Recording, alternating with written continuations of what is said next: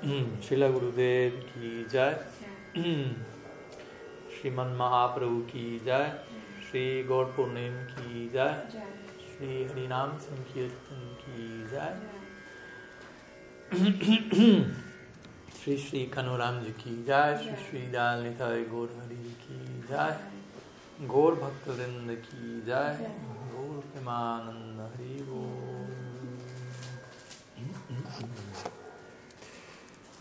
Bueno. Entonces, buenos días a todos, bienvenidos. Aquí presentes, a los aquí conectados. Y deseamos, surgió la idea para compartir algunas palabras en relación a, al día de hoy, en el cual básicamente estamos celebrando la ocasión más festiva de nuestro año, de alguna forma, la celebración principal dentro del Vaishnavismo Gaudiya, que es Sri Gaur Purnim, el advenimiento de Sriman Mahaprabhu, Sri Chaitanya Dev Ki Jai. Nuestro año nuevo, por decirlo así, en este año se están cumpliendo 534 años de la aparición de Sri Chaitanya, por lo tanto, así como los cristianos se encuentran en el año 2020 conectado con el nacimiento de Jesucristo en esa aparente fecha, aunque hay ciertas dudas al respecto. En nuestro caso nos encontramos en la era 534, se lo conoce Goura Era, año 534. Entonces, una manera de, de, que, de medir el tiempo a partir de, de un suceso histórico que, que va más allá del tiempo, básicamente. El advenimiento de Mahaprabhu, Gaur Avatar o Gaur Avatari, de que en realidad Mahaprabhu no es considerado un descenso divino así nomás, por decirlo así, aunque ningún avatar es así nomás. ¿no? Sri Chaitanya debe ser considerado no diferente de Krishna mismo y por lo tanto Avatari, ¿qué quiere decir? El manantial de todos los avatares más que un avatar, más que un descenso divino, Él es a partir de quien se manifiestan todos los demás avatares. Incluso en la, concepción de, de, alguien como Sila el Maharaj Chaitanya Dev, incluso representa el origen de Krishna mismo. Aunque obviamente cuando hablamos de origen no estamos hablando de algo que comienza en el tiempo, ¿no? Krishna no tiene un punto de inicio, pero existe ni Mahaprabhu ni sus lilas, pero existe este famoso verso en el Chaitanya Charitamrita, Krishna Lila Amrita Sar Tarasata Satadar Jaradaha Bahahoy que Si Chaitanya Lilahoy Sarabara Akshoy Mano Hamsa Charati Tahate, que significa básicamente, en pocas palabras, ¿no? si Krishnadas Kaviraj Goswami menciona, si tú deseas eh, sumergirte profundamente, en el Krishna Lila tienes que entrar a través del Gor Lila, y el Gor Lila es aquel manantial a partir del cual diferentes corrientes del Krishna Lila se manifiestan. en otras palabras, uno podría interpretar esto como, de alguna forma, el, el Lila da, lugar al Krishna Lila. Es una forma de, concebirlo. Si la señora dijo de una manera, uno lo puede entender así, otros pueden entender que a partir del Krishna Lila emerge el Gaur Lila, aunque ambos son en verdad realidades eternas, no tienen un comienzo, pero ambas están intrínsecamente ligadas la una a la otra. Así como mencionamos siempre cuando uno profundiza en el Gaur Lila, emerge en el Krishna Lila, cuando uno profundiza en el Krishna Lila, emerge en el Gaur Lila. Pero especialmente el Gaur Lila para nosotros es sumamente importante, ya que la puerta de entrada eh, al Krishna Lila, ¿no?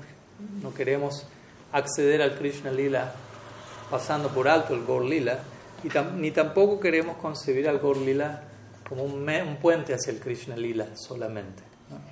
Porque a veces decimos, bueno, hay que, llegar al Krishna Lila a través del Gaur Lila, del Sankirtan Lila, del Mahaprabhu. Y sí es cierto, esto lo, establecen todas las escrituras, Yata Yata, Gaura, Padara, Vindem, Vindeta, Bhaktim, Krita Punya, etc si quiere, para, por, por, atravesar el Golila terminarás en el océano del servicio de Sri Radha en Vrindavan, dice Prabodhananda Saraswati. Entonces uno dice, bueno, ok, hay que pasar por el Golila primero para llegar al Krishna Lila. Entonces muchas veces podemos concebir el Gaur Lila es el medio y el Krishna Lila es la meta. Y de hecho algunas sampradayas así lo conciben. Y algunos practicantes de nuestra sampradaya también lo sienten con ese énfasis. Pero en realidad, estrictamente hablando, el Gaur Lila también es la meta. No es solamente un puente hacia el Krishna Lila. El Gaur Lila representa una, una realidad eterna, una realidad metafísica eterna, Nitya Navadvip en la cual nos proyectamos a habitar, a servir en una identidad espiritual permanente. Dasya Rasa, Sriman Mahaprabhu. Entonces, celebrar el advenimiento de Mahaprabhu aquí no tiene que ver solamente con un acontecimiento, como digo, que se da en el tiempo, en este plano, sino también tiene que ver con algo que, obviamente, Mahaprabhu no nace en Nitya Navadip, así como Krishna no nace en Golok Vrindavan, eso es un, lila que tiene que ver con sus pasatiempos terrestres, Bauma Lila, y eso le da una especialidad, un atractivo incluso, extra, si se quiere. Pero al mismo tiempo, como mencionamos, Mahaprabhu no solo no representa una figura provisoria, provisional, que existe en este plano, pero que en el mundo espiritual de alguna manera se torna y manifiesta, al menos no, no para nosotros, no es nuestro deseo. Entonces hoy celebramos el advenimiento de Mahaprabhu en este plano, pero el propósito de ese advenimiento que es en última instancia conducirnos, como digo, no solo al Krishna Lila a través del Harinam Sankirtan, sino al Gaur Lila en Nitya Navadu, no conducirnos a él mismo, ¿no? viene a este mundo para llevarnos donde él mismo en la eternidad. Entonces también es algo que, que celebramos, ¿no? porque en el caso de alguien como Mahaprabhu, o de cualquier personalidad trascendental, cuando uno celebra su advenimiento, ¿no? solo celebra que nació, sino uno celebra para qué nació. ¿no? porque no nació por nacer. En este mundo de por sí celebramos cualquier nacimiento, aunque la mayoría de los nacimientos se dan aquí por la fuerza del karma, más que por la fuerza del bhakti. Entonces, cuando un, nacimiento se da en este mundo por la fuerza exclusiva del bhakti, no lo llamamos ni siquiera nacimiento, lo llamamos avirbhav, o manifestación, descenso divino, advenimiento trascendental. Entonces estamos hablando de, la aparición de una figura por la fuerza del Swarup Shakti, no de Maya Shakti, no de la ley del karma. Entonces, aún más es digno de celebrar. Y no solo es digno de celebrar que esa persona apareció, sino que si esa persona, esa entidad suprema, quien fuere, adviene no por las leyes del, karma, no bajo la influencia de las gunas, sino por la fuerza del bhakti, aparece en este mundo, por lo tanto tiene que estar apareciendo con un propósito en particular. Si un alma aparece en este mundo en el marco del samsara, por la fuerza del karma, bueno, el propósito porque aparece es para liberarse de ese karma, para aprender ciertas lecciones en la vida humana, para alcanzar el pleno potencial de esta especie en relación al bhakti. Pero cuando alguien aparece en este mundo, exclusivamente por la fuerza del bhakti, no viene aquí a, liberarse de karma alguno, ya se liberó de karma alguno. Probablemente viene a liberar de todo karma a otras entidades y no solo eso, en el caso de Mahaprabhu. Entonces, es importante no concebir la aparición de Sri Chaitanya únicamente en términos de me vino a salvar, ¿no? o me vino a, sacar de la ilusión y terminó ahí el regalo de Mahaprabhu. Obviamente, en un sentido ahí empieza Cheto Darpana Marjanam, Mahaprabhu y su regalo, su lila, su Harinam Sankirtan, primeramente limpia el espejo de la mente, limpia el corazón, retira la influencia kármica, Bhava Mahadavagni Nirvapanam, ¿no? nos, nos retira del samsara. Esos son los primeros efectos que él mismo, que Mahaprabhu mismo eh, describe de, de Nam Sankirtan. Pero él menciona siete efectos en este primer verso del Sikshastra. No vamos ahora a entrar en detalle, pero en el primero la mente se limpia, el espejo de la mente es limpiado. En el segundo, Bhava Mahadavagni Nirvapanam, se extingue el incendio forestal del samsara. O sea, el, devoto ya, en los dos primeros efectos ya está fuera de la influencia kármica. Imagínense, ¿no? Luego quedan cinco efectos más que tienen que ver con la influencia, el ingreso positivo, ¿no? Sreya Kairava Chandrika Vitaranam y así sucesivamente. ¿no? Vidyavad Jivanam Anandam Buddhivardhanam Pratipadam Purnam Brita Sarvatma Snapanam. Todos esos efectos que hacen Parambiyate Sri Krishna Sankirtanam. ¿no?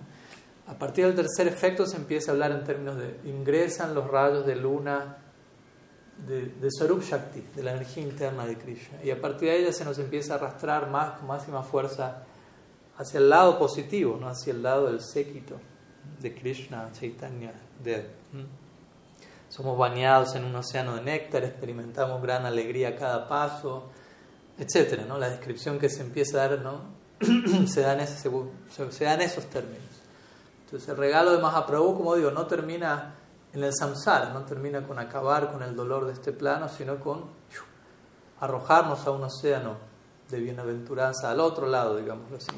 Y para todo eso, y mucho más incluso, porque como sabemos, todo eso tiene que ver con el propósito secundario de su descenso, que nos incluye a nosotros en la agenda. Pero el propósito central del descenso de Mahaprabhu tiene que ver con algo personal del mismo, de su propia agenda. Tampoco es el plano de hablar en detalle de ello, aunque obviamente es parte del tema, porque dijimos, si alguien nace, alguien como Mahaprabhu es importante entender por qué nace, para qué nace. Porque no nace por la fuerza del karma, no nace en contra de su voluntad, no nace para liberarse de cierta influencia negativa, para aprender cierta lección, no vino a la escuela de este mundo para egresar, ¿no? él ya se encuentra en el posgrado, posliberado. Entonces, si alguien la función de entrar a la escuela es egresar de la escuela y la única forma de volver a la escuela es como profesor, para enseñar algo. Si no, uno no tiene nada más que hacer en la escuela. Entonces, los maestros iluminados, Nityasidas, uh, qué decir avatar, qué decir y todos ellos, si aparecen en este mundo es con otro propósito, con agendas muy profundas en sus manos, para con nosotros y para con ellos mismos, en el caso de Mahaprabhu, muy interesantemente. Entonces, Mahaprabhu, como ustedes saben, es Krishna mismo, viniendo a principalmente experimentar, la, saborear la experiencia de Sri Mati Radha Thakurani en tres facetas centrales. Saborear la, la extensión del amor de ella, saborear cuál es la belleza que ella percibe en Krishna y concebir cuál es la alegría que ella deriva de percibir la belleza que ella percibe en Krishna. Todo eso intriga a Krishna tremendamente todo eso eh, lo arrastra a tener que vivir esa experiencia siendo el, el rey del Rasa, Rasa Raj. Entonces, de esa manera el Gaur Lila se manifiesta como una extensión del Krishna Lila, como un Parishishta Lila, como el, epílogo, el apéndice de un libro que termina de cerrar la idea del libro, el Gaur Lila termina de, de cerrar la idea del Krishna Lila, que de otra forma termina inconcluso. Krishna lo sentirá un fracaso de otra forma, porque él no logró saborear todo lo que él quisiera y podría saborear en este caso por la gracia de Sri Radha. el Gaur Lila principalmente aparece con esta idea en mente, con el plan personal de Sri Krishna, apareciendo como Sri Gaur Krishna y saboreando la experiencia de Sri Radha, pero la consecuencia inevitable de esa degustación es que esa experiencia que Mahaprabhu está vivenciando gradualmente lo desborda, lo rebalsa y empieza a, salir de él y a salpicar en otras direcciones. Y más que salpicar, a fluir como corrientes torrenciales que inundan el universo entero, así descrito por, por los acharyas, utilizando los mayores recursos poéticos posibles. Si la hermana lo describiría como un volcán dorado de amor divino, haciendo erupción en éxtasis, con su lava consumiéndolo todo en el camino. Tratemos de imaginarnos algo así. No un volcán ordinario de este mundo, pues saldríamos todos corriendo, ¿no? pero este caso es un volcán donde todos se ven irresistiblemente atraídos hacia allí y quedan envueltos en esa lava de amor divino. Se dice que y quien quiera que veía más a Prabhu, inmediatamente quedaba ¿no?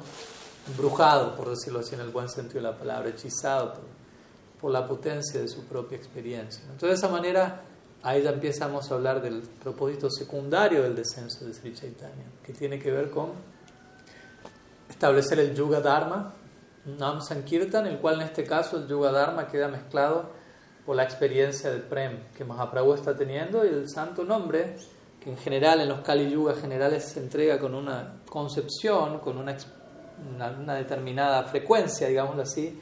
En este Kali Yuga en particular, créanme o no, una vez por día de Brahma, pellizquense, pero es real, viene combinado con el tipo de prem, o digámoslo así, la, la, la, versión destilada del tipo de prem que Mahaprabhu está saboreando. ¿no? Porque uno obviamente no puede saborear lo que Mahaprabhu está saboreando, porque uno no es Krishna saboreando la experiencia de Radha, pero puede saborear la extensión de esa experiencia, la versión destilada, digámoslo así, la cual Krishnadas Kaviraj Goswami la denomina Unnato Ujvala Rasam, que se refiere principalmente a la experiencia de las sirvientas cercanas de Srimati Radharani. Y como sabemos, también dentro del marco del Gaur Lila también se difunde en nuestra Sampradaya la oportunidad para la experiencia de Sakya Rasa por obra y gracia de Sri Prabhu. Pero bueno, hoy nos estamos concentrando en la dispensación de Sri Chaitanya. Entonces, si llegamos a conocer algo acerca de Sri Chaitanya, obviamente es por la gracia del mismo, pero como siempre sabemos, Mahaprabhu nunca está solo. Sri Krishna nunca está solo, siempre está acompañado de sus asociados. Entonces, por la gracia del Parampara y por la gracia de los asociados de Sri Chaitanya Dev que llegamos a conocer de él. Y hay una serie de asociados, como sabemos, muy especiales, muy importantes para nosotros, que son los seis Goswamis de Vrindavan, quienes han sido, quienes fueron empoderados por Mahaprabhu, instruidos para de alguna manera darlo a conocer a él al mundo de una forma muy particular, ¿no? de establecer su identidad en conexión con el Krishna Lila también.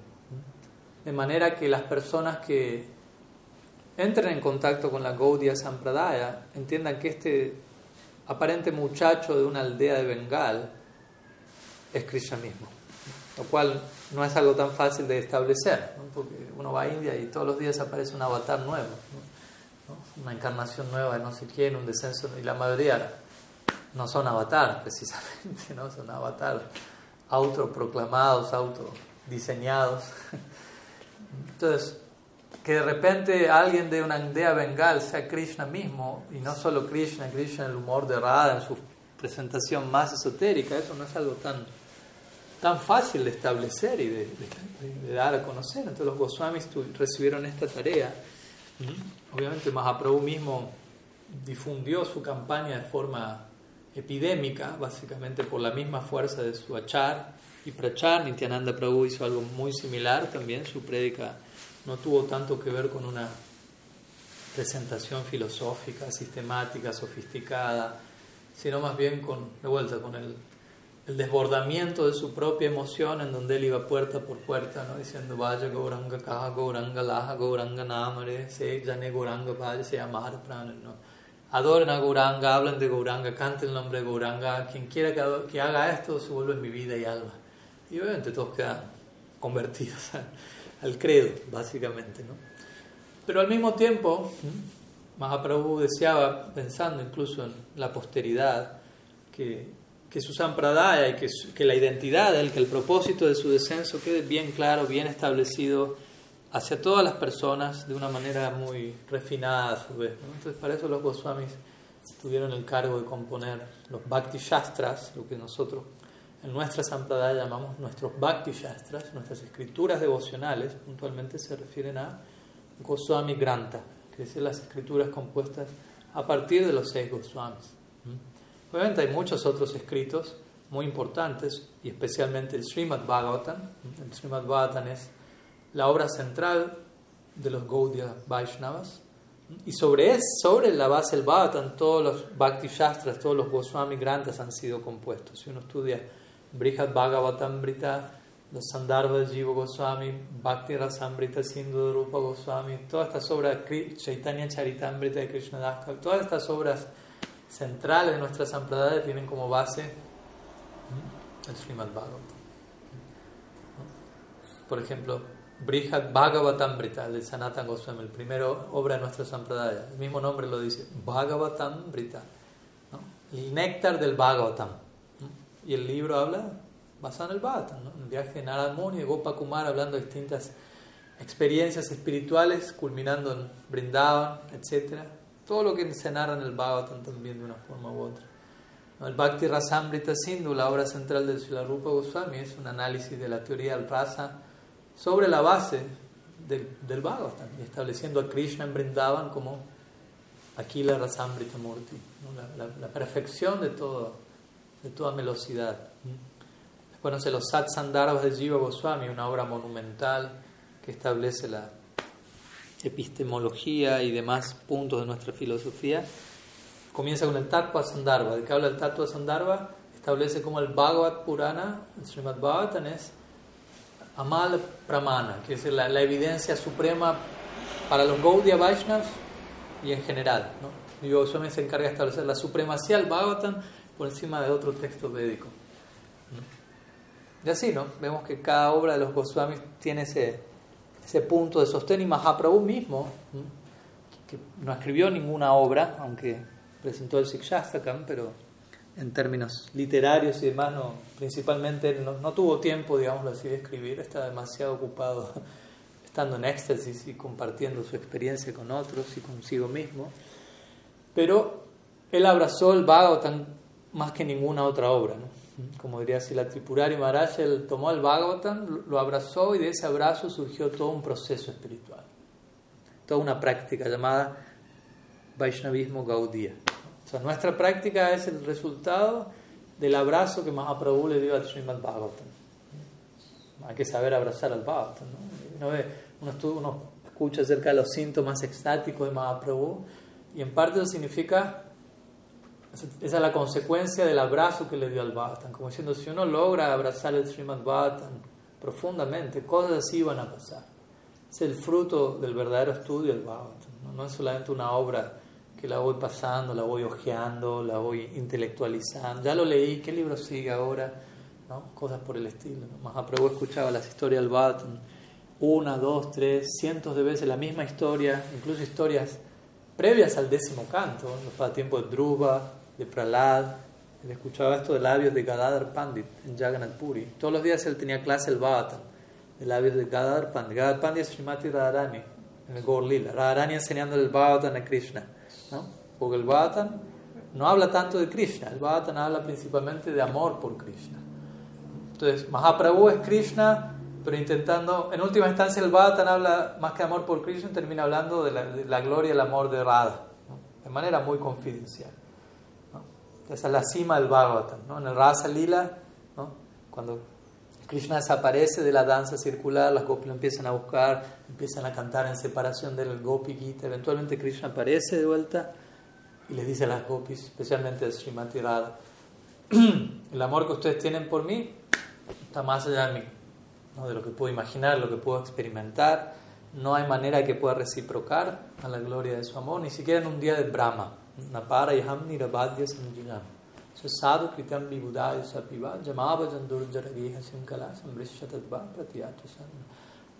Estoy en deuda eterna con ustedes. El propio amor de ustedes es la recompensa. Yo no puedo recompensar eso. Más bien quiero conocer esa recompensa, quiero vivirla y aunque no puedo hacer nada para pagarlo, una vez por día de Brahma voy a descender como un sadhu a cantar las glorias del amor de Radha, tratar de ser devotos para ella.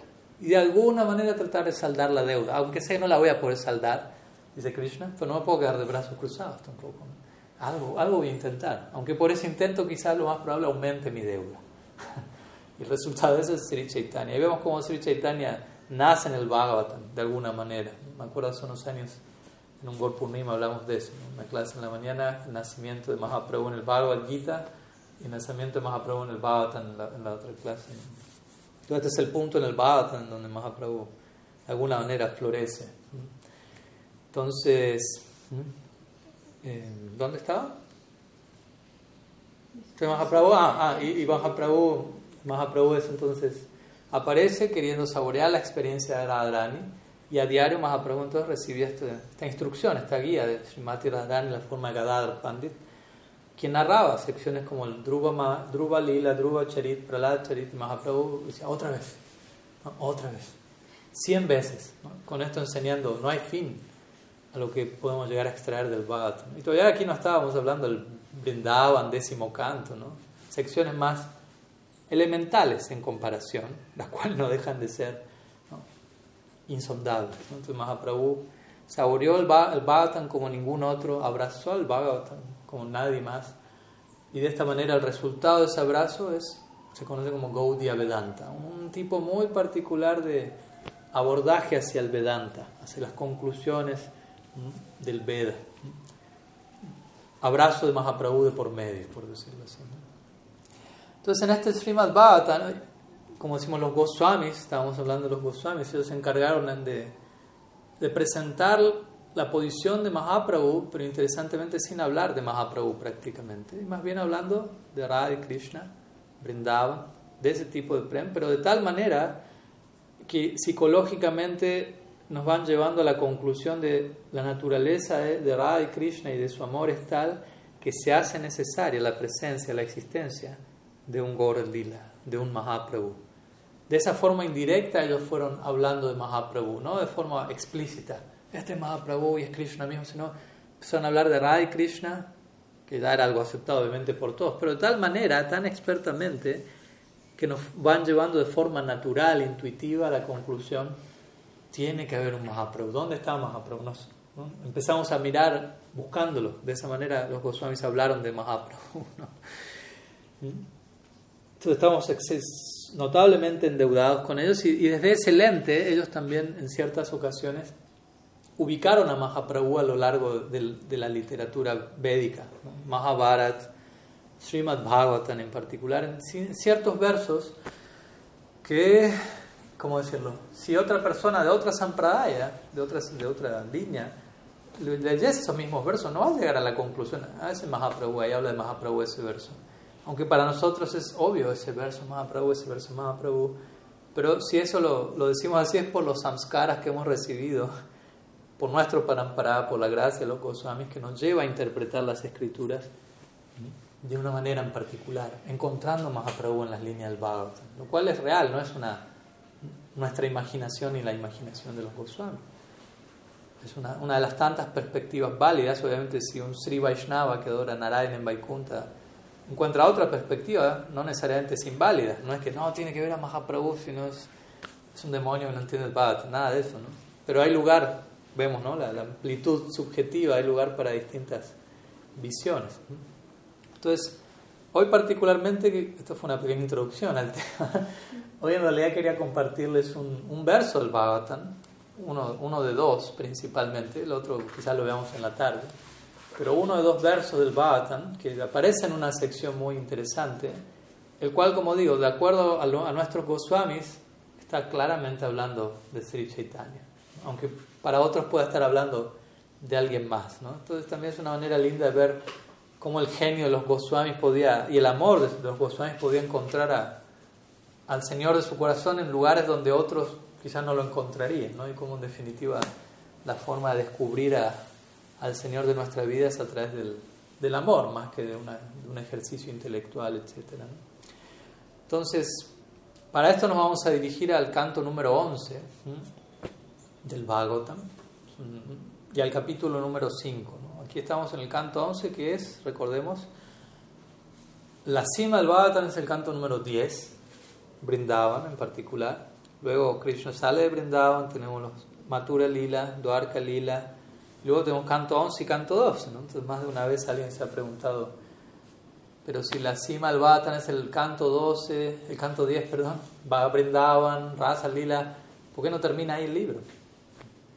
Ahí en la, en la cúpula la cúspide. ¿Por qué sigue? Y sigue un buen rato. O sea, vienen como 60 capítulos más del décimo canto. Luego vienen dos cantos más.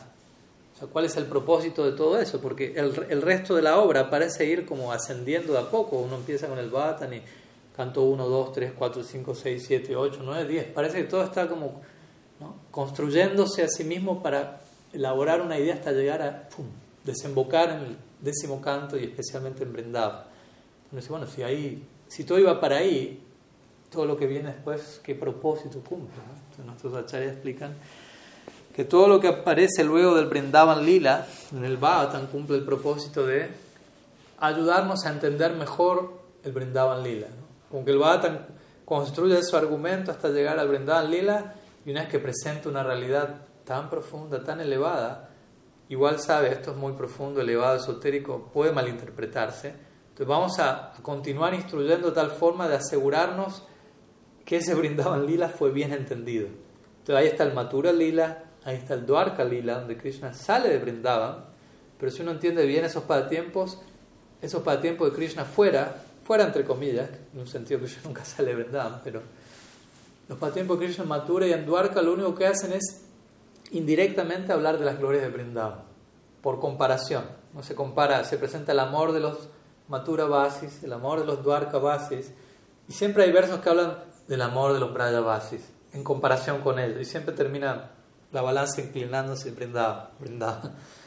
Y canto 11 y 12 también va a terminar hablando de esto, y como decimos, ¿no? de, la consecuencia última de Brindavan, que en un sentido es Navadut, ¿no? la consecuencia última del Krishna Lila, que es Gaur Lila. Entonces, en este canto 11, que es el canto que sigue al décimo, que sigue al Mature Dwarka Lila, aquí vamos a encontrar una serie de versos muy interesantes que, de acuerdo a nuestros Goswamis, están hablando de Mahaprabhu. De hecho, un verso muy famoso, que no es el que vamos a abordar hoy, pero igual lo vamos a tocar porque aparece en ese, en ese contexto. Pero bueno, primeramente estamos en el canto número 11 que es un canto sumamente, ¿cómo decirlo?, filosófico, ¿no? o sea, muy filosófico. Principalmente el canto 11 contiene el famoso Uddhava Gita, que es la instrucción de, Krishna Uddhava. Es como una repetición del Bhagavad Gita, pero para alguien como Uddhava, con una cabeza no de kshatriya, sino de filósofo. ¿no? Entonces, algo bien, bien filosófico. Y en el capítulo número 5 vamos a encontrar una descripción de de los Yuga Avatars, básicamente, de los descensos para cada era. Recordamos, Yuga Avatars son los descensos para cada era. Y mm, en el capítulo número 5 encontramos el discurso de los Yogendras al rey Nimi. El rey Nimi es un rey santo que está indagando de nueve sabios hermanos llamados los Nava Yogendras. Entonces, los Nava Yogendras empiezan a hablar de, o Nim indaga más bien acerca de qué ocurre con aquellos que, que no siguen el sendero espiritual, cuáles son las consecuencias de aquellos que se portan mal, en pocas palabras. Entonces, hay varios versos que hablan acerca de, de este punto, ¿no? De la degradación, de aquel que rechaza el ser supremo, etcétera, bla, bla, bla.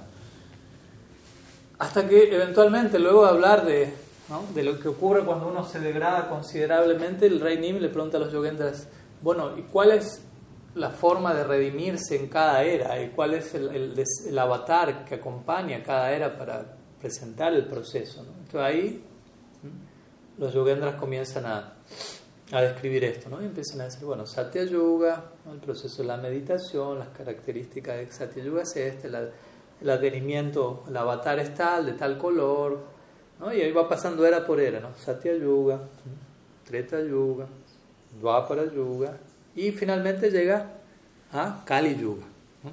Entonces, esto, esto estamos más o menos por el verso número 31, 30, 31 del, del capítulo 5 del canto 11. Entonces allí eh, se menciona la palabra Tantra Vidhanena. Tantra Vidhanena significa en Kali Yuga principalmente la adoración, que vamos a ver es Sankirtan, el yajna de la era se conduce bajo la guía del Tantra. ¿no? Tantra obviamente no significa lo que la gente entiende en Occidente. Al menos no solo eso, hay secciones y secciones. Tantra significa reglas, regulaciones y una determinada sección de textos considerados tantras. El nombre de los textos son tantras y donde hay muchos procesos esotéricos, mantras para adoración, etc. ¿no? No, no, poco y nada que ver con actividad sexual irrestricta o algo así. ¿no? Existen líneas tántricas para ese lado también, pero aquí estamos concentrados en otro tantra. Al mismo tiempo, Tantra Vidhanena, Vishwanath Chakravarti en su comentario este verso menciona, significa un método secreto.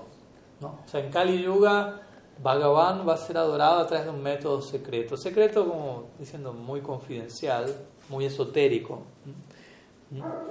Entonces, él dice, la intención del verso aquí es eso.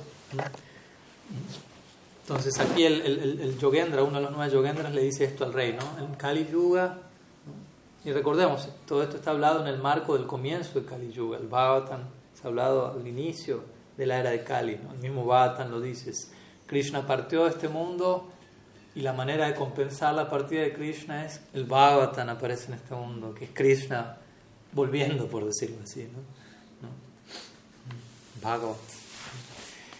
Entonces ahí, luego de este verso donde se menciona, se, crea la anticipación en el rey Nimi. En Kali Yuga, Bhagavan es adorado a través de un método muy secreto, esotérico, confidencial.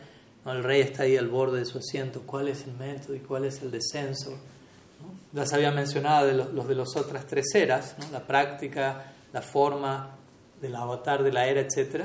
Y llegamos al verso 32, que es un verso supremamente conocido del Bhagavatam y podríamos decir el verso que más se cita a la hora de decir un verso del Bhagavatam que hable de Mahaprabhu es este. Que como digo, para nosotros es este, para miembros de otra sampradaya no habla de Mahaprabhu.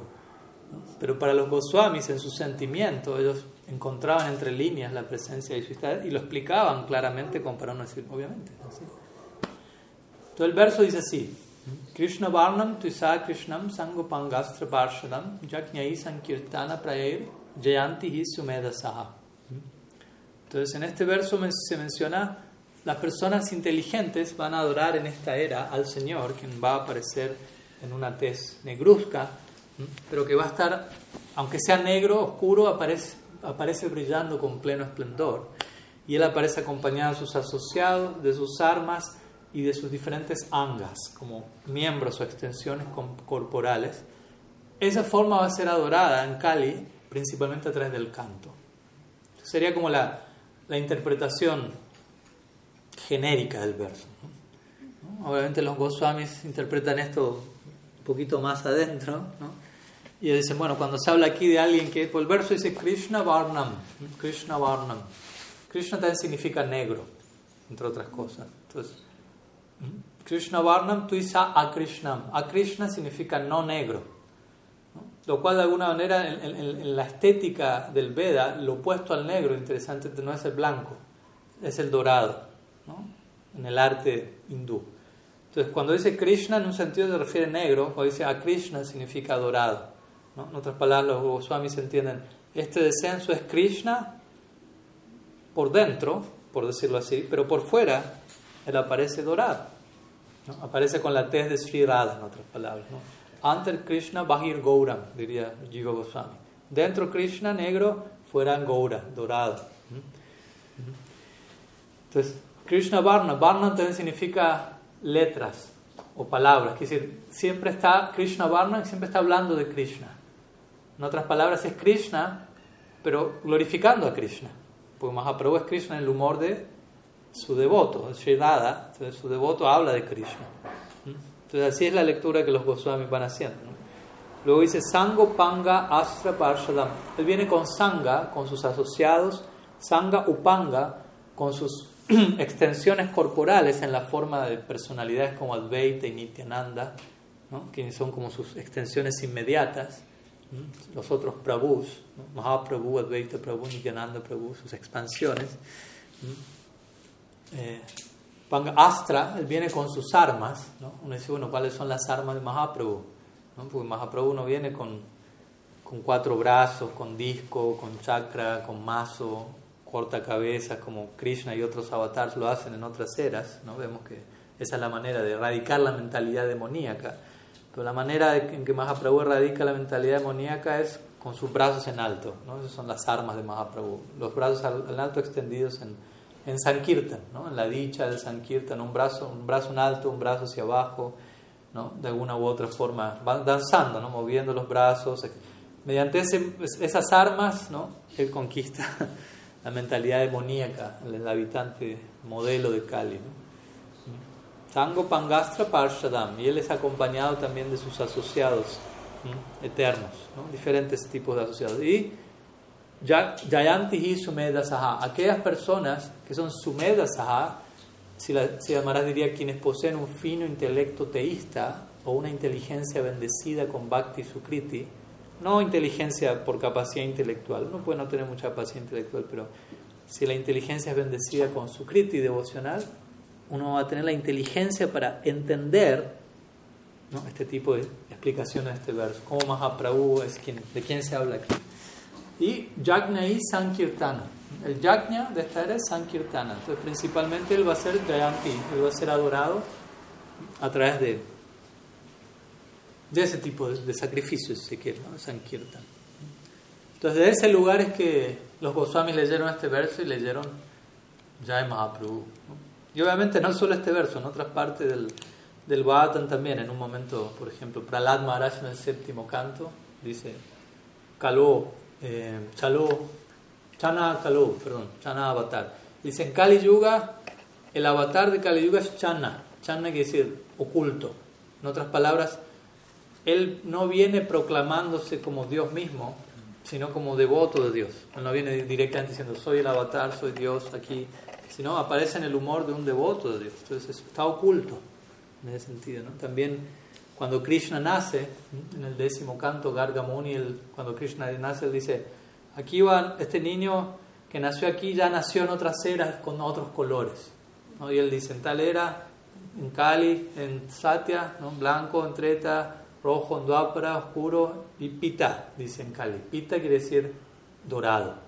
Entonces como que el Bhattan va hablando aquí y allá. Los Goswamis tenían la capacidad de ir viendo todo lo que las escrituras decían y, poniendo de, aquí en contexto y mostrando, en realidad está hablando de Mahaprabhu.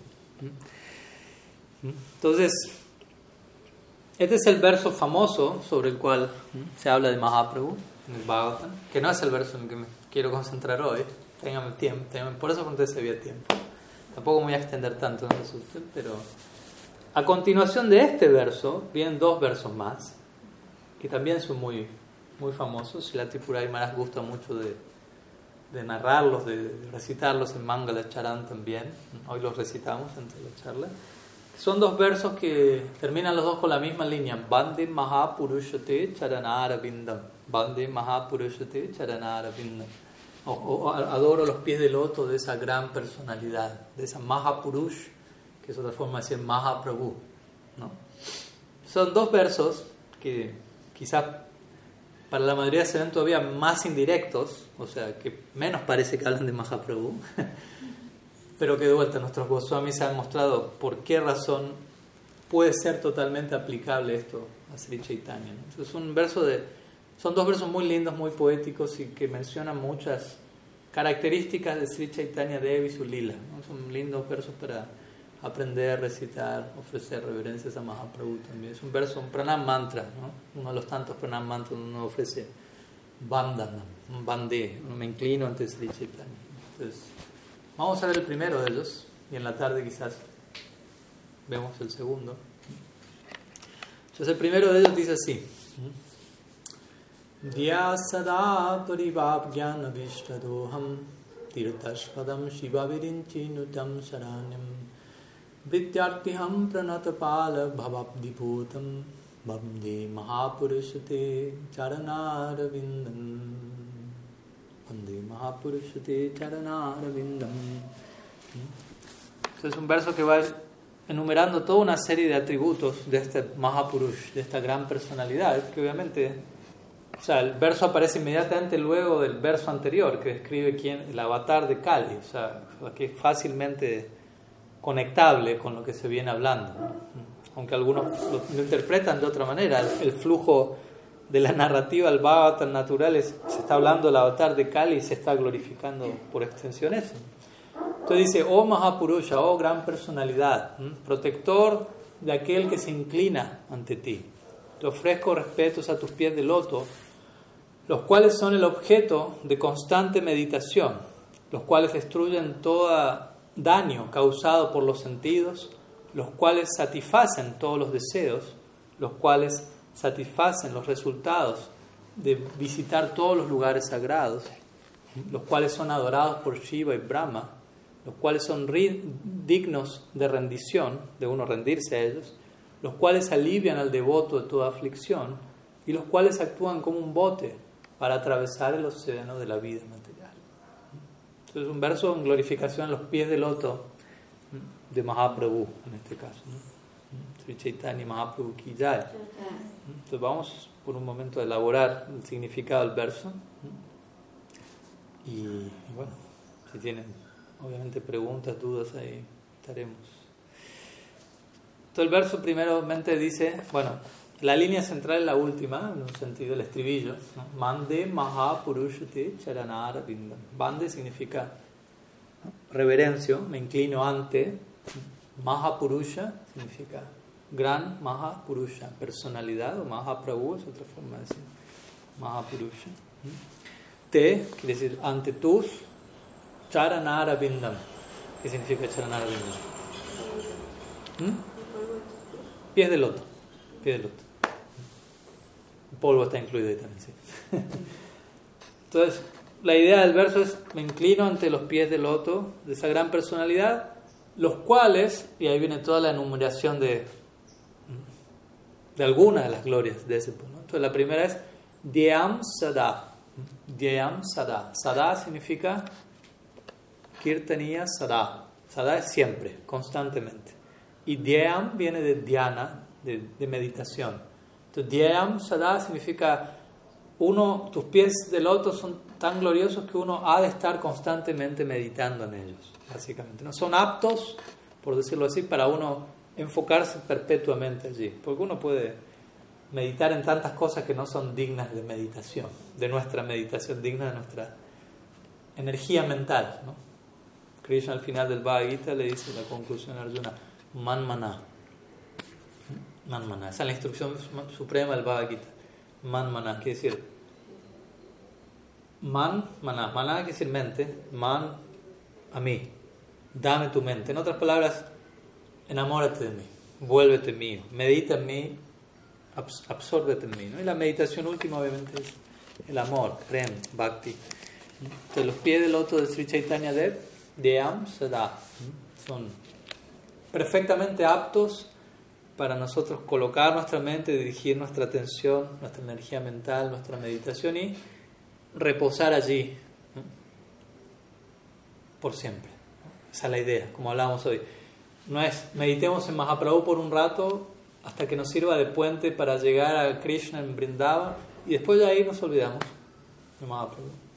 O bueno, algunas prácticas donde recurren al bhakti como un medio que les ayuda en su práctica, en gyan, en yoga, en karma.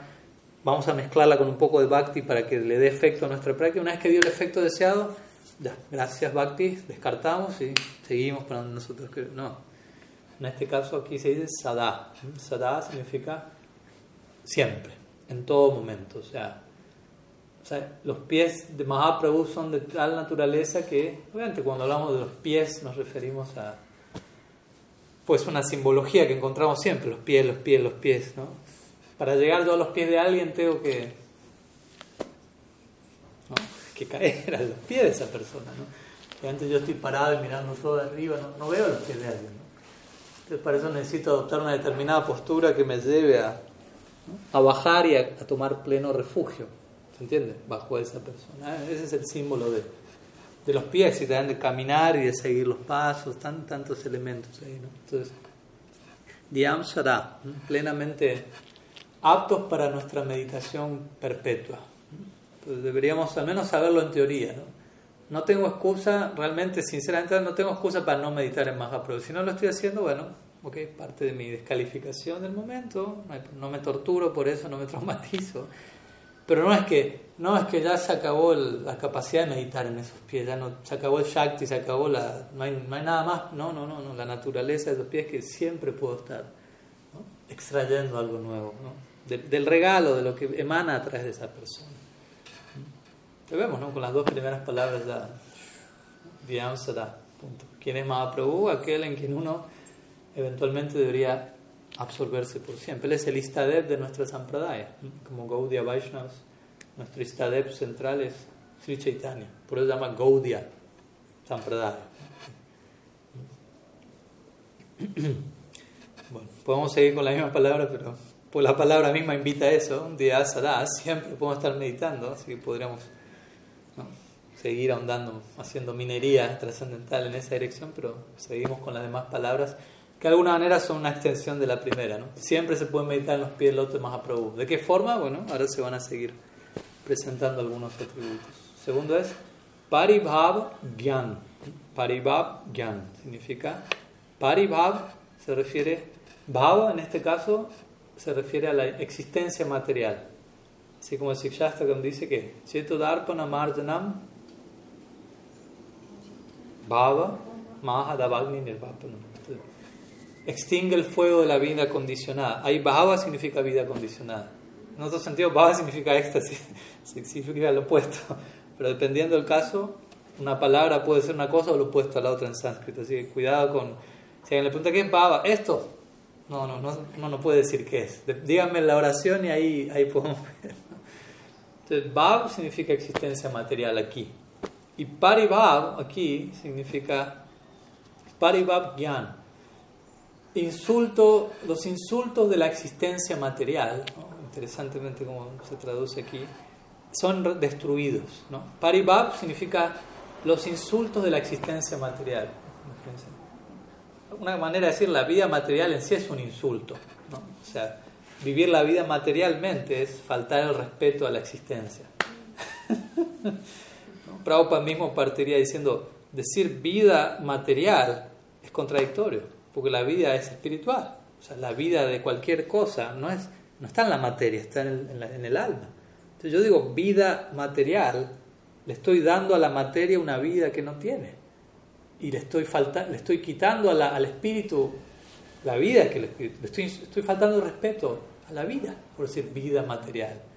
Estoy insultando a la vida.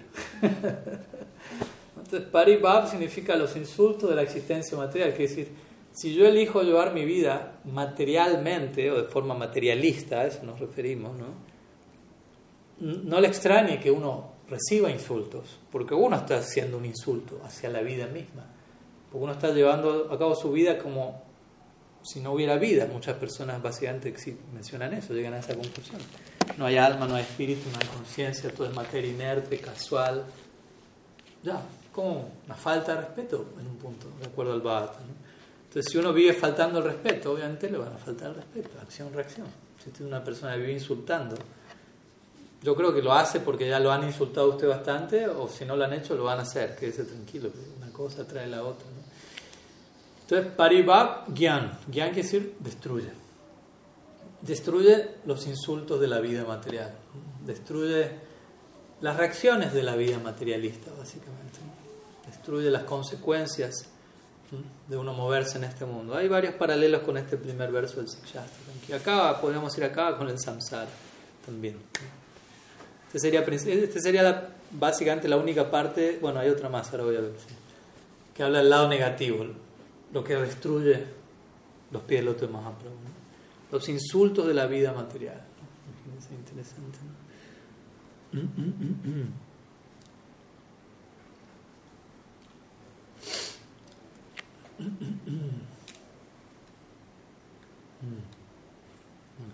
En otras palabras, nos invita a. Sí, nos purifica, nos invita a llevar un estilo de vida tal en donde entendemos que no hay necesidad de faltar el respeto a nada, ¿no? y más bien la manera de no faltar el respeto a algo es reconocer cómo todo tiene su conexión con Krishna. en última instancia eso es no faltar el respeto, entablar la conexión de todo con su fuente, eso es lo que Mahaprabhu mismo enseñó como profesor de sánscrito, ¿no? cuando él enseñaba que cada palabra sánscrita era un nombre de Krishna primero, hablaba de Krishna ante todo, y después secundariamente hablaba de cualquier cosa, cielo, nube, agua, primero Krishna, Krishna, Krishna. ¿No? Entonces es la manera de manejarnos respetuosamente en la vida, Mahaprabhu mismo menciona esto, amanina manadena, ¿no? O sea, no buscar respeto, dar respeto a todos. Entonces, Paribhakyan, por acercarnos a los pies del otro de Mahaprabhu, destruimos toda capacidad de insultar, por decirlo así. Uno tiene una gran capacidad de faltar respeto, de no honrar debidamente. Mahaprabhu con su achar, su ejemplo impecable, su prachar, nos provee esa bendición. Luego dice Avishta Doham. Por un lado dice acaba los insultos de la vida material, luego Avishta, que quiere decir deseo, deseo real del alma en este caso, Doham. ¿no? En recompensa ampliamente. Por un lado retira los insultos de la existencia material. De vuelta, ese es el lado negativo indirecto, pero entrega la plena recompensa al alma, o sea, satisface el deseo más amplio de la conciencia. De hecho, uno de los nombres Mahaprabhu como sannyasi es Chaitanya. Chaitanya significa conciencia también. Su nombre es Krishna Chaitanya, significa conciencia de Krishna. Pero Chaitanya también, como una vez explicaría, si la Tripurari Maharaj, nosotros tenemos el Sri Chaitanya Charitambrita. Chaitanya Charitambrita. ¿Qué significa Chaitanya Charitambrita? Por un lado, las características charit, nectarias, ambrit e inmortales de Sri Chaitanya. Pero también se puede referir a, él diría, el carácter Chaitanya, de la conciencia Chaitanya, Charita, perdón, el carácter de Chaitanya, de la conciencia, en la inmortalidad. ¿Qué pasa cuando la conciencia entra, se, sitúa en la inmortalidad? O sea, nosotros, cuando tomamos conciencia de nuestro carácter inmortal, ¿cómo se expresa el alma en ese plano? Mahaprabhu muestra la plenitud de eso, y más obviamente.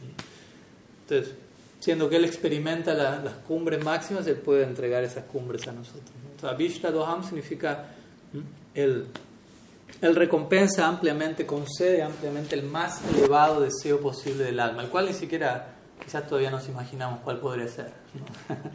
Todos los años cuando cumplimos años vamos entrenando eso. Pida tres deseos. a, ver si, a ver si este año deseo algo más profundo que el anterior. No como algo forzado, pero en la medida que progresemos espiritualmente uno va, va a aprender cada vez más qué desear. ¿no? Y, no solo va a aprender qué debería desear, sino que lo va a desear. Porque uno puede decir, sí, yo sé que el máximo deseo debería ser por el amor puro. Sí, pero deseo eso o todavía deseo otras cosas. Generalmente hay algunas otras cosas en el, changuito, ¿no? De productos. Ok, es parte del proceso. Pero al menos en teoría sabemos cuál es el deseo último del alma, amor divino, y gradualmente irnos acercando a ese anhelo teórico, volverlo un anhelo más vivo. Pero bueno, eso va a empezar a despertar en etapas más avanzadas, Bhava Bhakti, etc., que se caracterizan por anhelo. Por eso.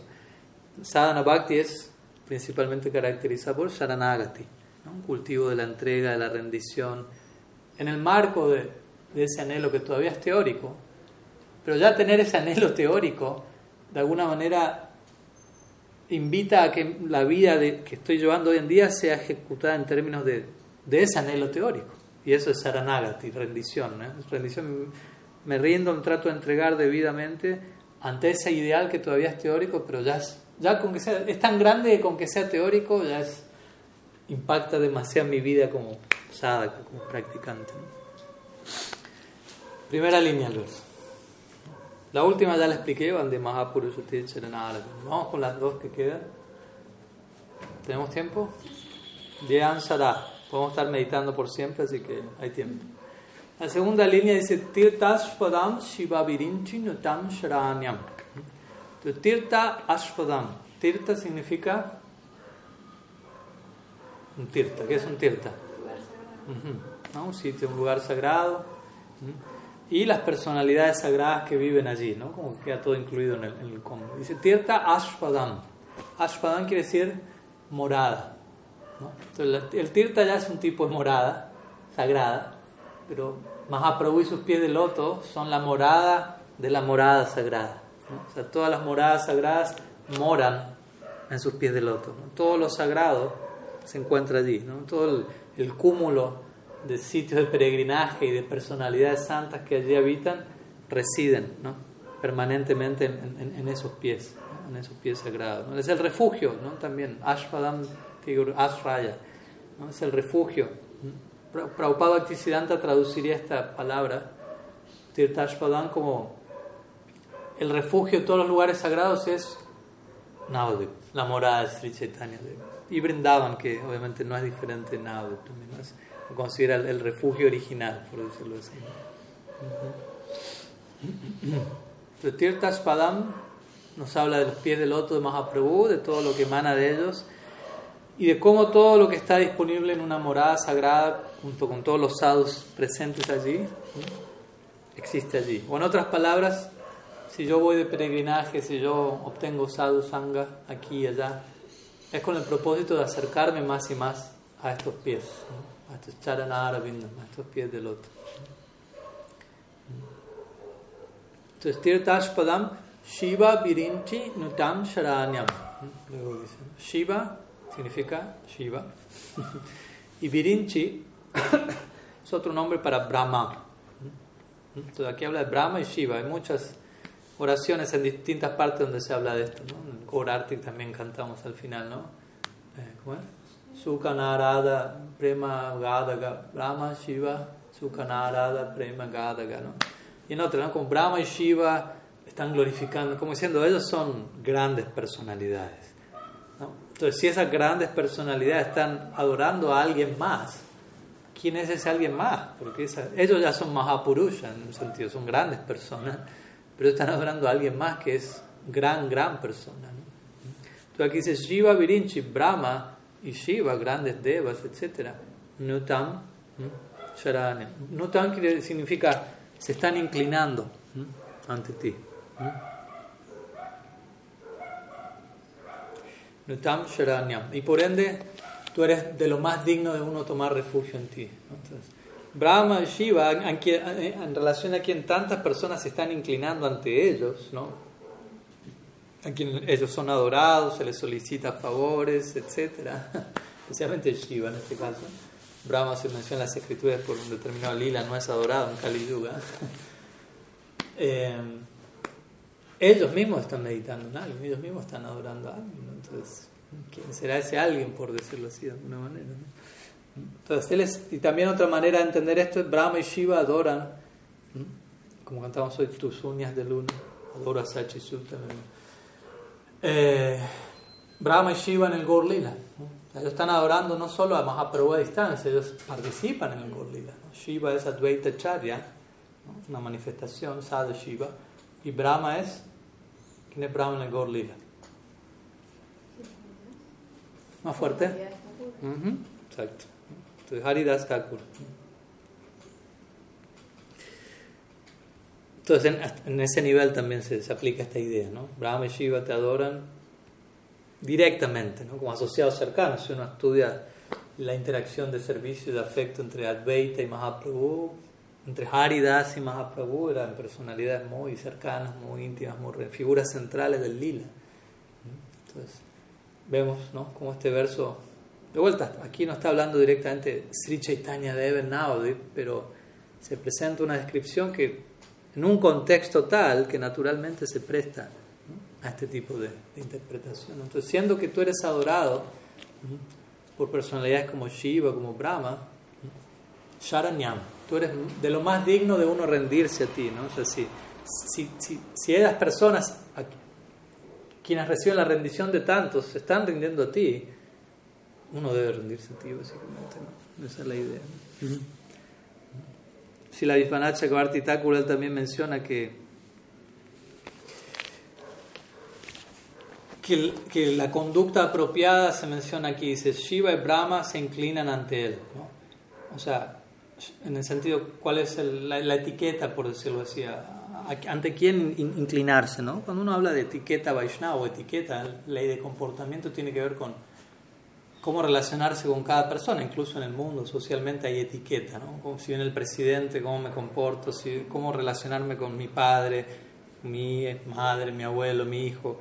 Hay como una etiqueta. Entonces aquí se habla de, bueno, aquí una etiqueta también. ¿no? Shiva y Brahma con quienes, en relación a quienes hay una etiqueta, ellos están mostrando una etiqueta ese Mahaprabhu, un tipo de conducta.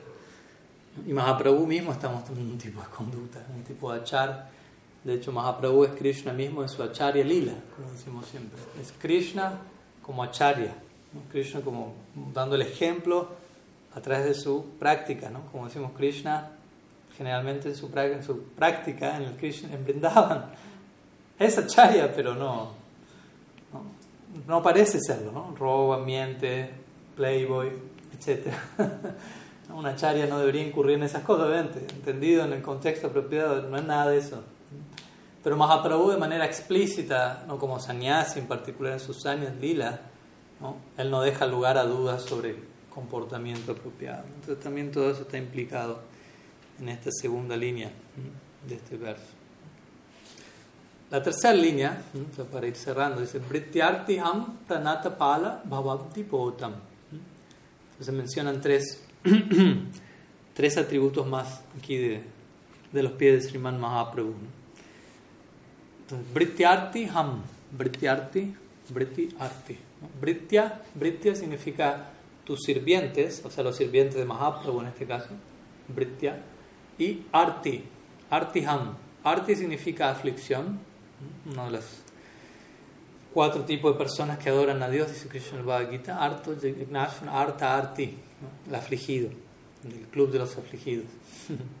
y Ham, Artiham, Ham quiere decir destruye o alivia. Tus pies alivian la aflicción de tus sirvientes. Otra forma eh, de hablar del, lado negativo. ¿no? Antes dijo Paribab Gyan, ¿no? elimina los insultos de la existencia material. Otra forma de decir eso mismo, por si no quedó en clara la idea del insulto, es Brityartiham, ¿no? quiere decir se alivia la aflicción de, de, lo que tu sirviente pueda estar padeciendo. Y, y Prabhupada Bhaktisiddhanta también da ejemplos del lila de Mahaprabhu, ¿no? el Brahmana Vasudev, que era un, un sirviente de Mahaprabhu afligido por la, por la lepra, ¿no? quien, quien, quien fue furado por el abrazo de Chaitanya. Partiendo de una aflicción incluso, incluso en ese nivel, ¿no? una aflicción física. Con esto no quiere decir que, uy, si, si me dio fiebre, quiere decir que Mahaprabhu no está siendo misericordioso conmigo, no quiere decir que necesariamente todo tipo de aflicción física se vaya a ir. ¿no?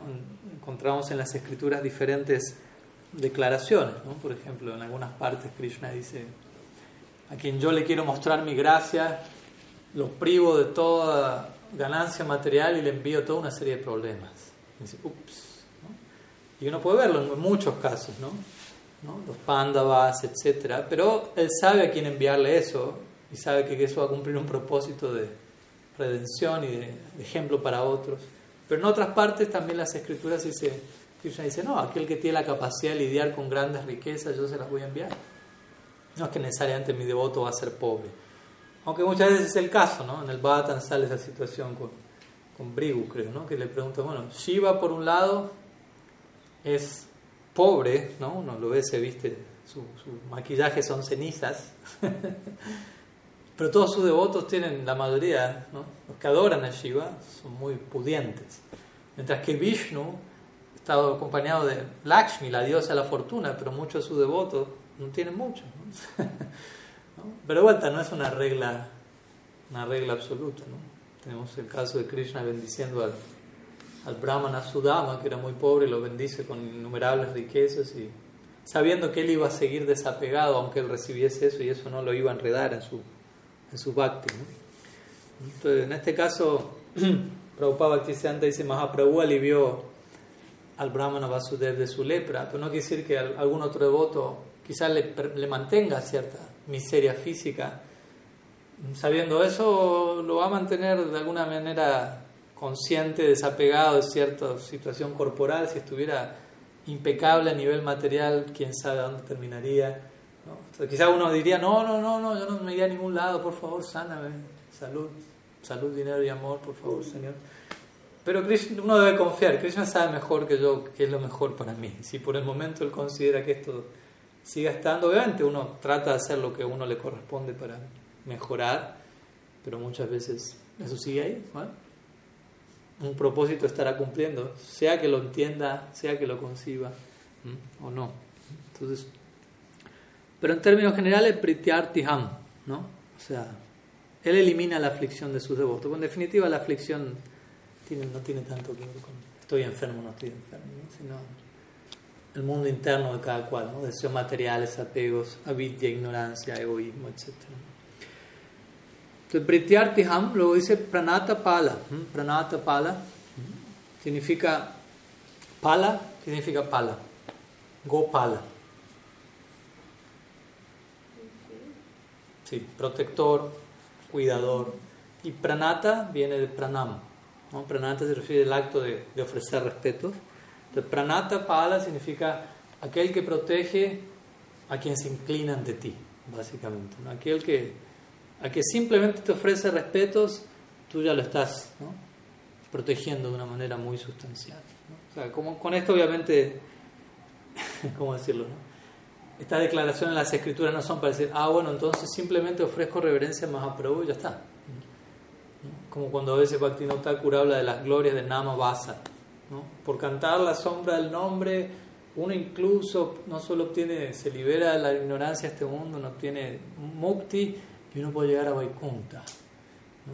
Uno estudia la Yamila Lila o el Yaman a su hijo, queriendo llamar a su hijo, vinieron los Vishnudutas solo por hacer eso. Bueno, entonces a mi próximo hijo le voy a poner un nombre de Krishna, cuando esté partiendo lo llamo y listo. Pero la idea de la historia no es esa, ¿no? la idea de la historia es si incluso, ¿no? es el tipo de lógica, ¿no? hay, muchas declaraciones, no me acuerdo el nombre del sánscrito de ese, de ese eh, recurso. Eh, pero es, la idea es que se habla de algo y como para que uno concluya, si esto es así, ¿cuánto más no va a ser esto otro? ¿no? Si cantar la sombra del nombre te lleva a Vaikunta, ¿qué pasará si cantas el nombre puro?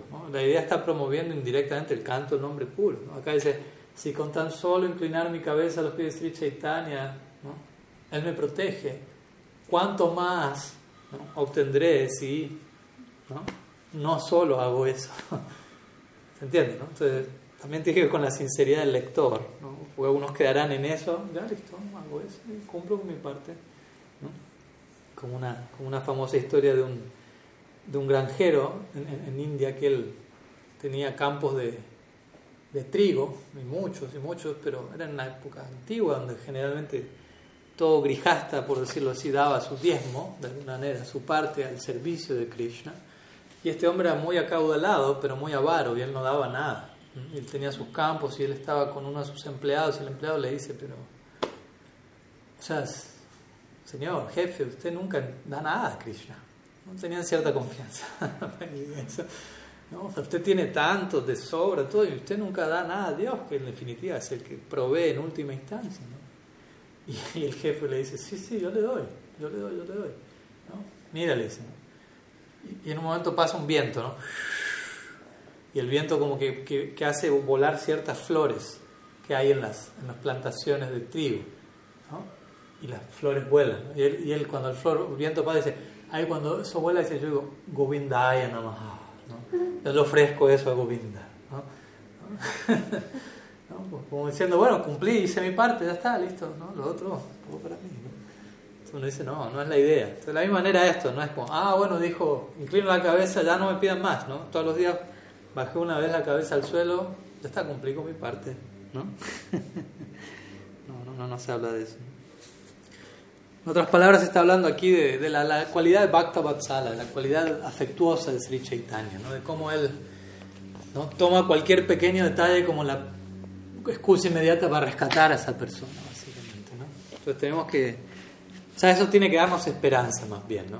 No ser una excusa para una pereza, sino decir, oh, Mahaprabhu es tan misericordioso que el más pequeño detalle, ¿no? Mahaprabhu y sus agentes, ¿no? No me juzga por mi pasado ni por mi presente, por aquello en lo que me quiero volver a futuro. Pero también tengo que ser serio con esa proyección, ¿no? Porque también podemos abusar de todas estas ideas. No, no pero nos considera en base a nuestro ideal a futuro. ¿Y qué tan en serio está tomando la idea a futuro? Pues si no lo está tomando en serio, no espere mucha gracia tampoco. O sea, eso ya es de por sí muy misericordioso. No te juzgo ni por quién fuiste ni por quién eres, sino por quién quieres ser. Pero el punto es, ¿quién quiero ser? ¿Y qué estoy haciendo hoy para convertirme en lo que quiero ser? Porque si no estoy haciendo lo que debo hacer, no soy serio en eso, tampoco puedo esperar mucha gracia más a porque tengo que hacer mi parte igual, aunque Mahaprabhu sea extremadamente misericordioso, no quiere decir que, que, va a cubrir mi parte, eso no sería muy misericordioso de en realidad. Y aquí Vishwanath Chakrabarti con en su comentario él aclara un poco esta idea, ¿no? Él dice, oh, Mahaprabhu él es el protector de aquellos que se inclinan ante él, él simplemente protege a alguien que se inclina ante él con la idea de hacer servicio que es algo, es, un tipo de inclinación de cabeza, no es que una, una, aeróbic, ¿no? Cabeza abajo, cabeza arriba, ¿no? También cuando reverenciamos a los Vaishnavas tiene que ser eso, ¿no? No solamente bajo la cabeza, la subo, no, no pensé en nada, no estoy sintiendo nada, no tengo una idea en mente. Pero la idea aquí es, Vishwanath dice, Mahaprabhu protege a aquellos que se inclinan con la idea de hacer servicio, pero que después no hacen el servicio. O sea, no lo hacen, pero al menos tienen la idea. Mahaprabhu ya toma, ok, tuvo la idea. No lo terminó de hacer, pero bueno, por algo se empieza. de vuelta, ¿no? No para explotarnos, explotar la generosidad de Mahaprabhu, es el tema. ¿no? Cuando uno ve a alguien que es muy generoso, ¿no? lo último, es como si hoy por la calle me dice, tome, materialmente hablando, le doy mil dólares. O sea, uno debería quedar conmovido más que decirle, ¿no tiene mil más? ¿No? o sea, uno bien queda como, se siente humilde, se siente pequeño, se siente agradecido, endeudado. No va a explotar esa generosidad. Uy, si dio mil, oh, quizás tiene más, voy a pasar más seguido por esta cuadra, a ver si lo cruzo. No, si, no, si me dio esto, más que explotar eso que ya me dio, voy a cuidarlo. Entonces, si Mahaprabhu dice, si tan solo pensó en servicio, lo protejo, aunque no lo hizo. No es que decir, ah, entonces no lo hago, solamente pienso. No, de vuelta, la misma idea. Y luego la última cualidad de la tercera línea, Babab Diputam, Babab Diputam. Quiere decir, Bhava, de vuelta, ¿qué era Bhava? La, la, la, muy bien. Pero la versión que veníamos llevando acá, la de hoy, la, de, la del día. El material, el material. Exacto. Baba Abdi Potam. Baba Abdi significa Abdi, quiere decir océano. El océano de la existencia material. ¿no? Muchas veces se habla del samsara como el océano nacimiento y muerte, el océano, ¿no? como algo que hay que cruzar y que no es un charquito. ¿no? Hay que cruzar. No le veo comienzo y fin, pero hay que cruzar. Bhavabdi Potam.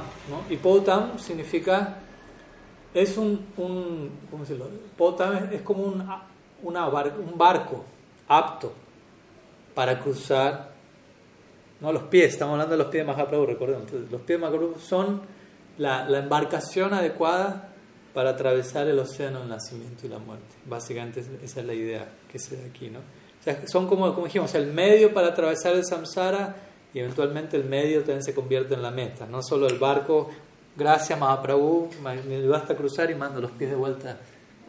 Ve, ve a ayudar a otro que venga. No, no, esos pies se transforman también en la, ¿no? en la morada última. Entonces, Prabhupada Bhaktisiddhanta da el ejemplo en este caso de Sarvabhoma Bhattacharya. ¿no? Dos ejemplos da de cómo estos pies se convirtieron en ese barco para atravesar este mundo. ¿no? Pues en este mundo hay varias cosas. Generalmente a veces se habla de, en términos de bhakti, mukti y bhakti haciendo un poco juego de palabras. Bhukti significa disfrute de material, disfrute de los sentidos. Bhukti. Como Bhakti, pero en vez de A, U, con H, B-H-U. Bhukti. Luego Mukti es liberación de ese enredo. Y luego Bhakti es verdadera liberación. Bhukti, Mukti, Bhakti. Entonces, aquí se está hablando obviamente de los pies de Mahaprabhu, se está hablando de Bhakti.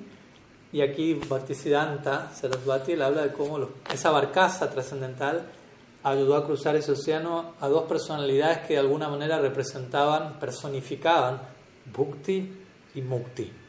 ¿Quiénes son esos dos asociados de Mahaprabhu eventualmente? Prataparudra Maharaj y Sarvabhauma Bhattacharya. Prataparudra Maharaj era el rey de Puri. Entonces el rey personifica Bhukti posición en el mundo, fama, riqueza, opulencia. Aunque él era un devoto, pero vuelta, lo que personifica. ¿no? Se dice que de hecho en el Gora Lila la situación fue así, en breves palabras. Mahaprabhu acepta sanidad, como ustedes ya ven, él se establece en Puri por la orden de su madre, el deseo de su madre. Y cuando él llega a Puri, ¿no? él comienza inevitablemente, por, por, quién era, a contagiar a toda la ciudad a su credo. En ese momento no estaba el rey de Puri, Prataparudra, él había salido a otra parte. Mahaprabhu estuvo un tiempo allí y luego él comienza su viaje al sur de la India. Entonces él se va de Puri y llega el rey de Puri, vuelve a su reino y se encuentra con que toda la ciudad estaba completamente enloquecida en amor divino, siendo sirviente de Mahaprabhu. Dice, ¿qué es esto? ¿Quiénes son estas personas? Y le cuenta, no, Mahaprabhu. ¿Y quién es Mahaprabhu? No está, se fue. Y Sarvabhoma Bhattacharya, la que se lo menciona aquí, él era como el, el, guru de todo Puri, ¿no? y el guru del, del, rey incluso. Y Sarvabhoma Bhattacharya, recordemos, era un gyani que principalmente tiene una visión impersonal dentro del lila. ¿no? Y Mahaprabhu es prácticamente la primera persona que convierte. Cuando Mahaprabhu llega a Puri, como ustedes saben, él va corriendo al, templo de Jagannath y, y, se desmaya en el camino. Ya salir corriendo es un síntoma extático. ¿no? Casi nadie llega corriendo a ver a Kanuram, literalmente. o de aquí. Solo una no. Y qué decir de salir corriendo y desmayarse en el camino por, o sea, por el éxtasis salí corriendo y por un mayor éxtasis caí. y Mahaprabhu que ahí tirado a los pies de Jagannath y Subhadra y todos los guardianes de, de las deidades aparecen para como alarmados. ¿Quién es este loco? Entonces, Bhattacharya los calma. No, no, tranquilo, lo empieza a examinar, ve síntomas extraordinarios, lo lleva a su casa, lo empieza a cuidar, dice, es un joven sannyasi, lo voy a instruir en el Vedanta para que mantenga sus votos durante siete días, como usted sabe, lo, le habla del Vedanta, pero desde la perspectiva impersonal, Mahaprabhu en silencio, escucha, no dice nada. Después de siete días, el silencio de Mahaprabhu convirtió a Sarvabhauma, básicamente. Y Sarvabhauma dijo, pero siete días no dijiste nada, no entendiste mi explicación del Vedanta. Y Mahaprabhu dice, sí. O sea, el Vedanta es claro, tu explicación lo volvió complicado, dijo, tu explicación impersonal. Sarvabhauma quedó como, ¿qué? ¿No? Fue era el guru de todo el mundo, básicamente. Todos eran... Y tú tienes otra explicación, le dice Sarvabhauma. bueno, ya que, ya que insiste. Mahaprabhu empieza a presentar el Vedanta, el Gaudiya Vedanta, la concepción personalista y convierte al erudito más grande de todo el mundo en ese momento. Al Gyani que instruía a Sannyasi, ahora estaba saltando y bailando estáticamente. Y después se va a Mahaprabhu. Entonces Sarvabhauma queda en ese estado, llega al rey de Puri, Sarvabhauma era como su guru, y su guru se había cambiado de sampradaya, así. Entonces Sarvabhauma le contagia en un punto, se fervora al rey, pero el rey no conocía a Mahaprabhu. Todo el reino estaba transformado y él seguía sin conocer a Mahaprabhu. Y Mahaprabhu tuvo dos años de viaje. No volvió a, las, tres semanas. Porque no era que se tuvo un avión hasta Ranga, Rangaji, ¿no? O sea, iba caminando. Entonces, en todo este proceso, el rey incrementaba su anhelo de tomar darshan de Mahaprabhu. Finalmente, Mahaprabhu llega a Puri. ¿Y qué pasa? ¿No? Dice: Quiero obtener el darshan. El rey, el rey quiere verte. El rey, o sea, no le puedo decir que no al rey. Mahaprabhu le dijo que no. No, es como un rey. Yo soy un sannyasi. Un sannyasi no tiene nada que hacer con un disfrutador de los sentidos. ¿no? Así hablo. Un, book, alguien que está ocupando bhakti. Un rey encarna eso, posición, nombre de opulencia. Sannyasi encarna exactamente lo opuesto, especialmente en esa época, en ese lugar. Pero él sabía en el fondo, es un devoto. Era todo para dar un ejemplo también de cómo debería entonces eventualmente él se va, pasa el tiempo y él no, Mahaprabhu no cede fácilmente, ¿no? No cede, no cede, no cede. Y los asociados de Mahaprabhu se empiezan a compadecer del rey Nityananda, Prabhu empieza a interceder, porque el rey estaba falleciendo en, en separación de Mahaprabhu. Y van haciendo los arreglos, eventualmente le consiguen un remanente de ropa de Mahaprabhu, se lo dan al rey. Para él eso es como Mahaprabhu mismo, lo pone en un altar, lo empieza a adorar. Mahaprabhu estaba muy complacido con él. Eventualmente Mahaprabhu recibe al hijo del rey. En la cultura védica, si el hijo va, es como que el padre fue. Y el hijo va y ve a Mahaprabhu y queda totalmente convertido en éxtasis y vuelve donde su padre es enloquecido y el padre es como feliz, pero al mismo tiempo ¿no? queriendo el darshan de Mahaprabhu. En cómodas cuotas se le iba dando Mahaprabhu. Y finalmente el día del Rata Yatra, el rey complace a Mahaprabhu, termina de complacerlo mucho barriendo, ¿no? El desfile de Jagannath su padre, el rey iba adelante, barriendo el camino para los carros. A partir de ahí es que hasta el día de la fecha el rey de Jagannath Puri y todos los ratos de atrás, su servicio es barrendero. En Jagannath Puri el rey no es el rey. Uno va a Jagannath Puri y le dicen, ¿quién es el rey? Jagannath. El rey mismo, ¿quién es el rey? Jagannath. Yo soy un barrendero, un sirviente. si todos los políticos pensasen así, ¿no? Entonces el, rey barre de esa manera y eventualmente en un momento del, desfile donde se detienen los carros, Mahaprabhu está descansando, está tirado en éxtasis, en trance. Y en ese momento Sarvabhauma Bhattacharya hace el arreglo, aparece el rey, no vestido de rey, con ropa Vaishnava normal, empieza a masajear los pies de Mahaprabhu y empieza a recitar el Gopi Gita, un capítulo del Bhagavad Gita donde las gopis cantan en separación de Krishna, cuando Krishna desaparece, a salir. Y Mahaprabhu empieza como a a volver del trance, pero entrar en otro trance al escuchar lo que el rey cantaba. Y le empieza a decir, sigue, sigue, no te detengas, no te detengas. ¿no? El rey empieza con el primer verso, ya ti te dikam, janmana etc. Muy lindo. y va pasando verso por verso hasta que llega al noveno verso, donde habla de las glorias del Harikata. Y como es un néctar que da vida, que es plenamente potente, auspicioso y que los que distribuyen el Harikata son las personas más caritativas del universo. Y ahí Mahaprabhu se salta en éxtasis y empieza y abraza al rey sin saber que era el rey en su éxtasis. Me ha dado un regalo enorme por darme este Harikata, por invitarme a recordar a Krishna. ¿Quién eres tú? ¿Quién eres tú? Y el rey termina finalmente. Entonces, en ese contexto, Prabhupada dice el rey fue salvado de Bhukti, aunque de vuelta no era un disfrutador, pero el rey representa eso. Mahaprabhu actuó de esa manera como si él fuese un disfrutador para enseñarnos a nosotros, pero concedió su gracia. Y en relación a aquel buscando mukti, buscando liberación, el ejemplo clásico es obviamente um, Sarvabhauma Bhattacharya, quien fue la primera persona prácticamente convertida por Mahaprabhu cuando llegó a, a Puri.